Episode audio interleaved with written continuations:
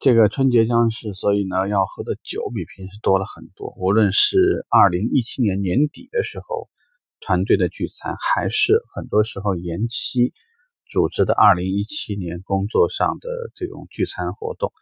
啊，我因为我在现在朋友圈里呢，经常会看到很多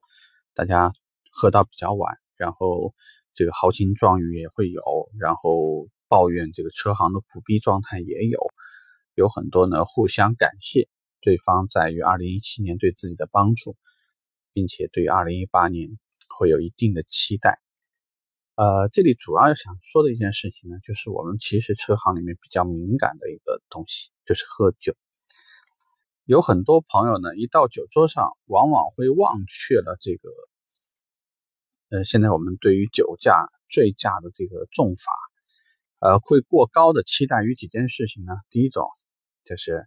呃，可能晚了，这个路上呢，就是查酒驾的哥们儿可能都已经下班了。第二呢，可能我在因为我在车行混，所以跟交警或者什么部门有熟人。第三，我们可能会叫代驾，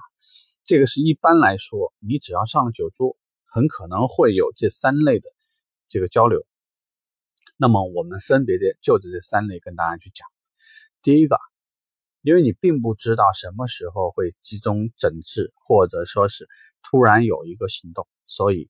第一个状况下面，你获得信息的机会也仅仅可能是微博或者微信里面其他朋友中招以后发出来的。当然，发出这个信息有可能是你，因为你已经被抓了，所以第一个情况，呃，大部分的时候是不存在的。所以你刻意的从这种投机心态去想，我喝了酒，然后。今天因为我在外面多晃一会儿，所以查酒驾的人没有出现，这种可能性不太大。再加上有些时候，甚至说查酒驾的人就蹲在酒头门口，只要你一上车启动车辆，马上就抓。如果抓完加上这种情况的考虑，所以就是说这种投机心我是完全不介意，不是很建议。第二类呢，就是我认识交警的朋友，应该大家都知道，现在很多部门的执法都有执法仪。并且说，现在有些区域对于执法人员甚至都要查，会查他的执法仪，这个就代表什么意思呢？如果你犯了事儿，没有任何人会为了你给自己找麻烦，所以如果出事了，你指望不上任何人。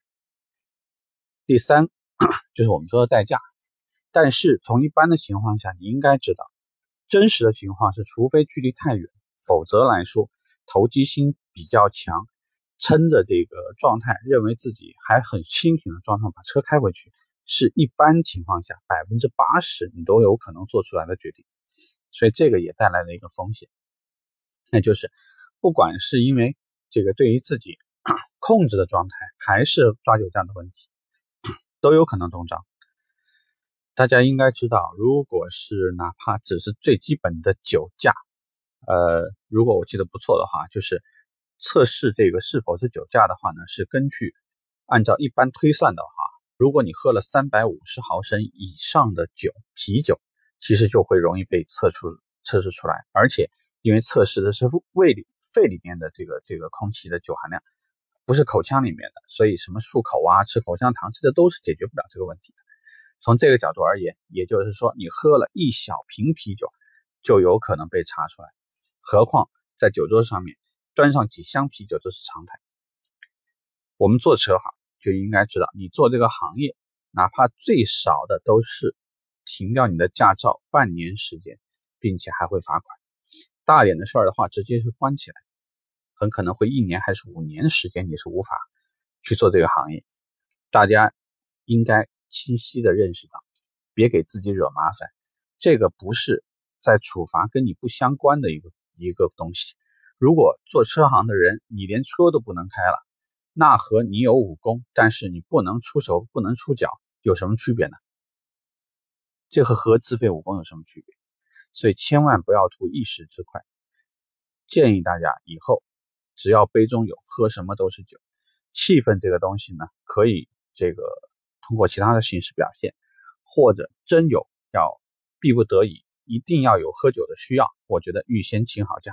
不如大家早上这个酒店附近把住宿提前都安排好，